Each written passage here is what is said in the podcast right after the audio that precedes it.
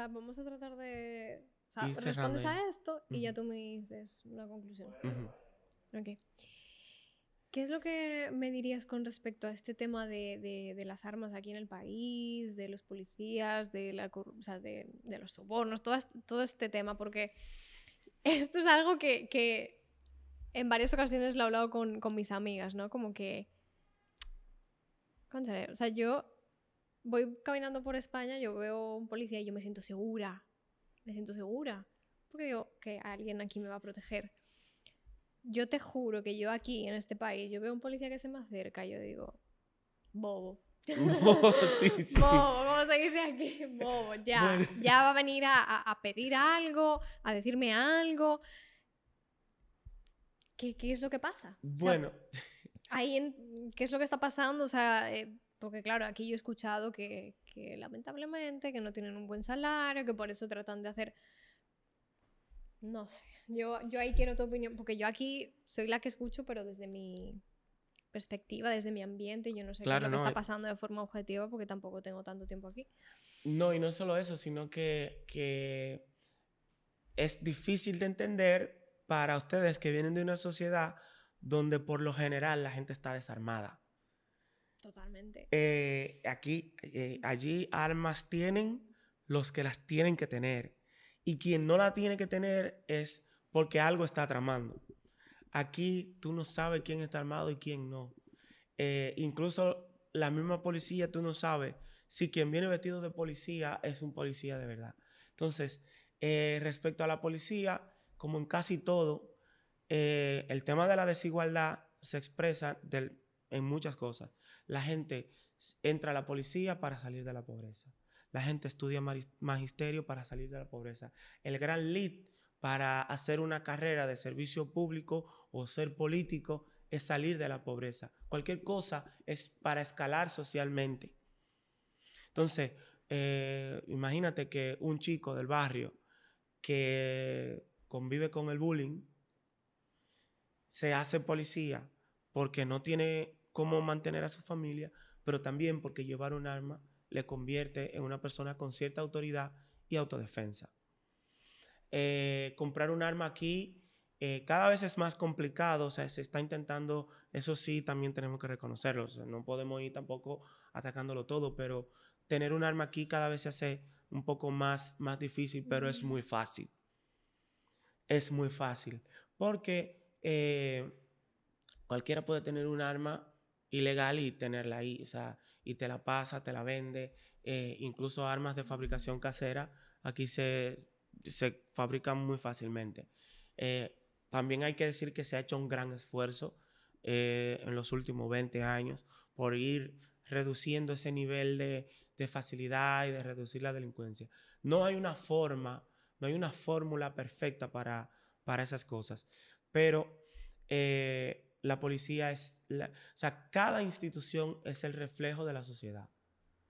Eh, los policías eh, que entran en su mayoría, aquí no se ha hecho ningún estudio sobre eso, y si se ha hecho yo no lo conozco, pero me temo que si tú le preguntas al 100% de los policías por qué decidió ser policía, bueno, muy pocos te podrán decir que quieren servir.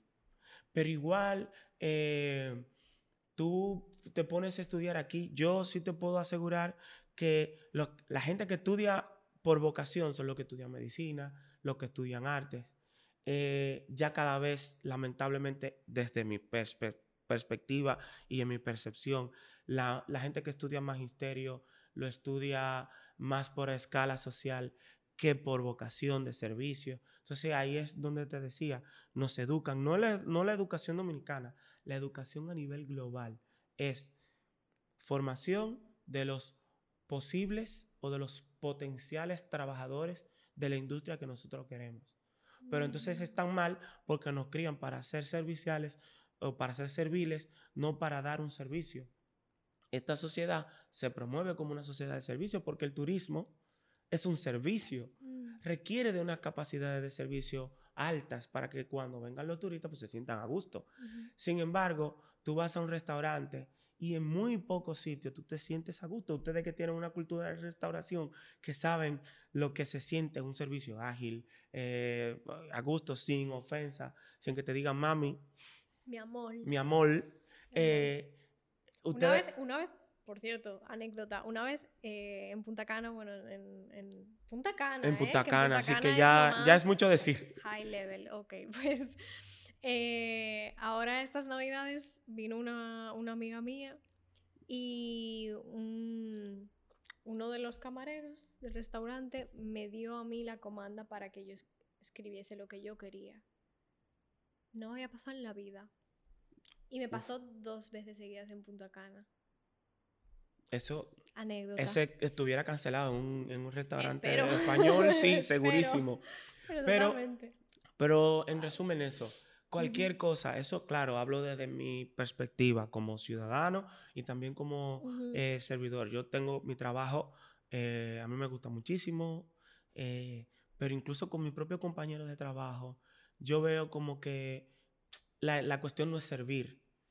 Y entonces no es que tengamos que servir siempre, pero incluso eso habla sobre la educación, eso habla sobre, sobre la cultura que, que, uno tiene, que uno quiere tener o a lo que uno aspira y también el debate. Eh, nosotros aquí no se fomenta el debate.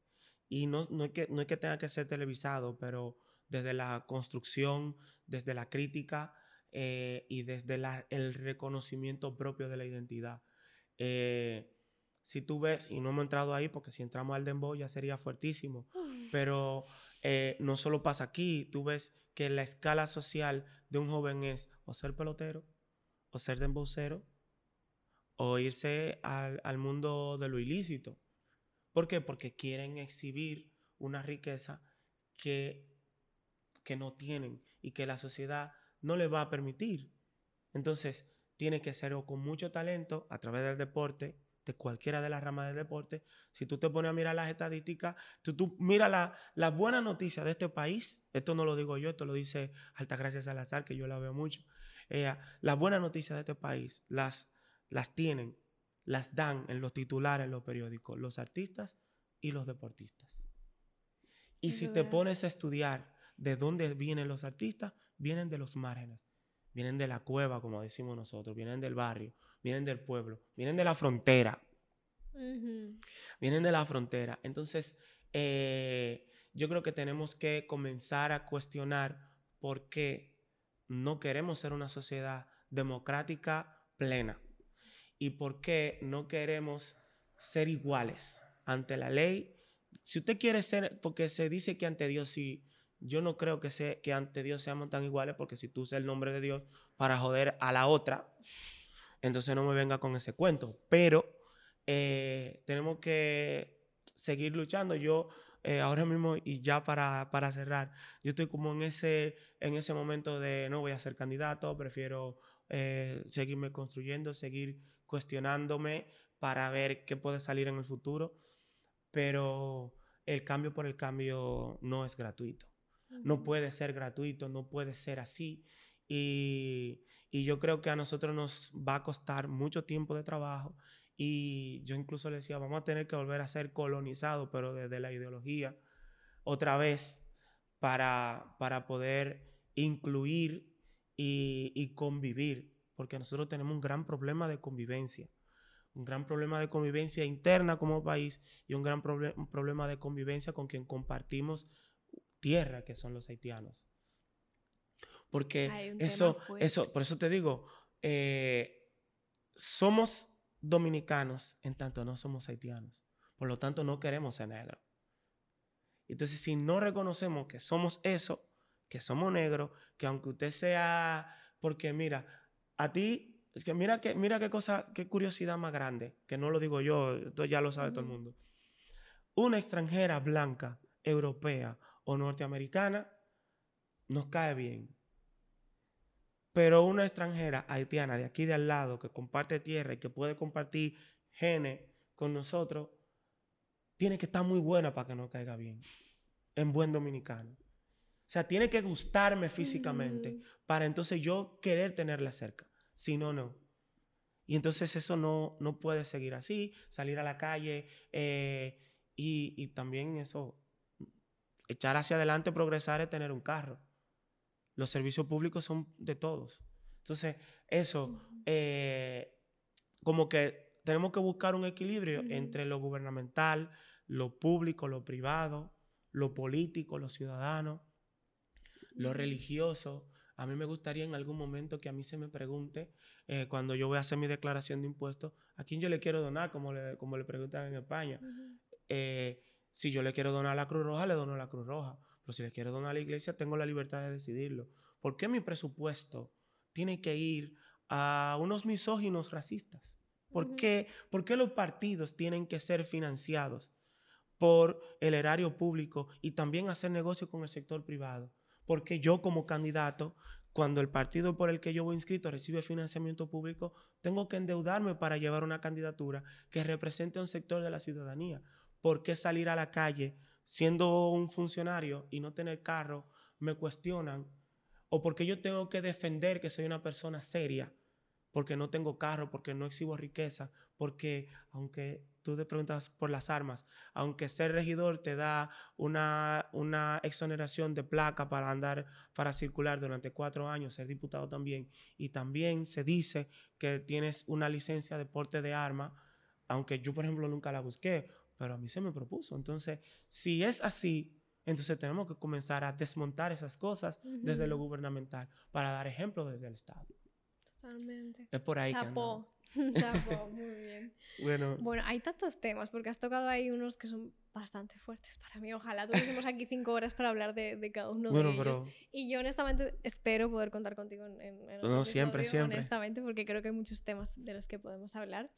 Así que bueno, Randy, muchas gracias. No, por gracias tu a ti, Laurita. Y nada, estamos en contacto. estamos aquí. Gracias. Ready.